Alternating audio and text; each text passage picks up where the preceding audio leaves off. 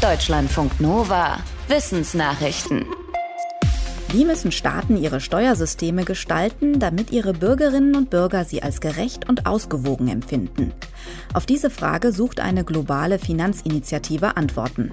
In Zusammenarbeit mit der Weltbank, dem Internationalen Währungsfonds und Forschenden aus Großbritannien hat sie 14 Kriterien für ein gerechtes Steuersystem ausgearbeitet.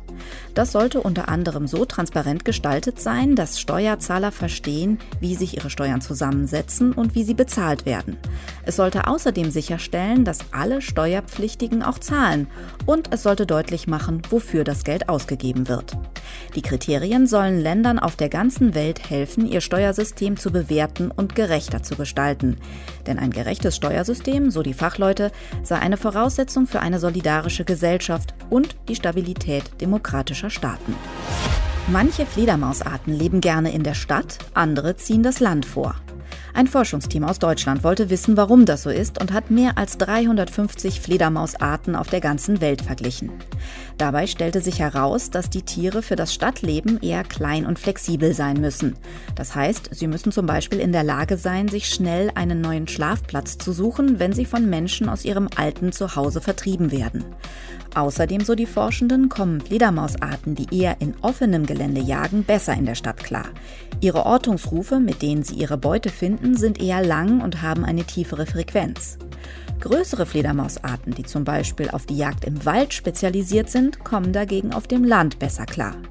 Die Forschenden sehen ihre Studie als einen Beitrag zum Naturschutz. Wenn man wisse, welche Arten zum Beispiel durch das Wachsen von Städten unter Druck geraten können, könne man sie besser schützen. Ärzte klären zu wenig über die Folgen von Analsex auf. Und das ist offenbar vor allem schlecht für junge Frauen. Das beklagen Fachleute in einem Artikel im British Medical Journal. Sie weisen darauf hin, dass immer mehr junge Frauen Analsex haben. In den letzten Jahrzehnten ist ihr Anteil in Großbritannien laut Umfragen auf etwa ein Drittel gestiegen. In vielen Gesundheitsinformationen zu Safer Sex gehe es beim Thema Analsex aber nur um die Übertragung von Krankheiten. Dabei gebe es auch ein deutlich erhöhtes Verletzungsrisiko am After und im Darm. Aufgrund ihres Körperbaus hätten Frauen zudem ein höheres Risiko durch Analsex inkontinent zu werden. Bessere Informationen könnten Frauen helfen, diese Gesundheitsrisiken besser abzuwägen und im Zweifelsfall auch Nein zu sagen. In Umfragen hatte sich nämlich auch gezeigt, dass viele Frauen der Sexpraktik nur zugestimmt haben, weil ihr Partner sie unter Druck gesetzt hatte. Forschende in Großbritannien haben es geschafft, die Blutgruppe einer menschlichen Niere zu ändern. Darüber berichtet die Zeitung The Guardian. Den Forschenden ist es demnach in einem kleinen Experiment gelungen, eine Niere von einem Spender mit Blutgruppe B so zu ändern, dass sie Blutgruppe 0 hatte.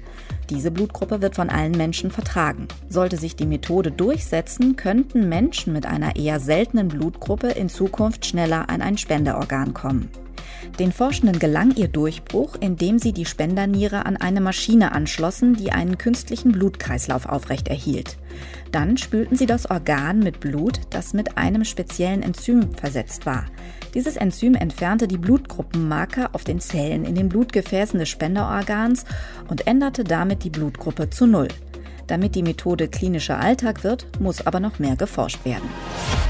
Eines der bedeutendsten Schiffswracks der Welt wird vermutlich gerade aufgefressen. Das befürchten australische Experten. Es geht um die Endeavour, das Schiff, mit dem der legendäre britische Seefahrer James Cook im 18. Jahrhundert über den Pazifik segelte. Sie war nach seinem Tod während des amerikanischen Unabhängigkeitskriegs versenkt worden und liegt heute am Grund einer Bucht an der US-Küste. Australische Experten gehen davon aus, dass sie das Wrack gefunden haben und warnen nun, es wird von Schiffsbohrwürmern zerfressen. Bei den Würmern handelt es sich genau genommen um Muscheln, die keine harte Schale haben, sondern sich eine Wohnröhre, zum Beispiel in das Holz von Schiffsrümpfen, fressen.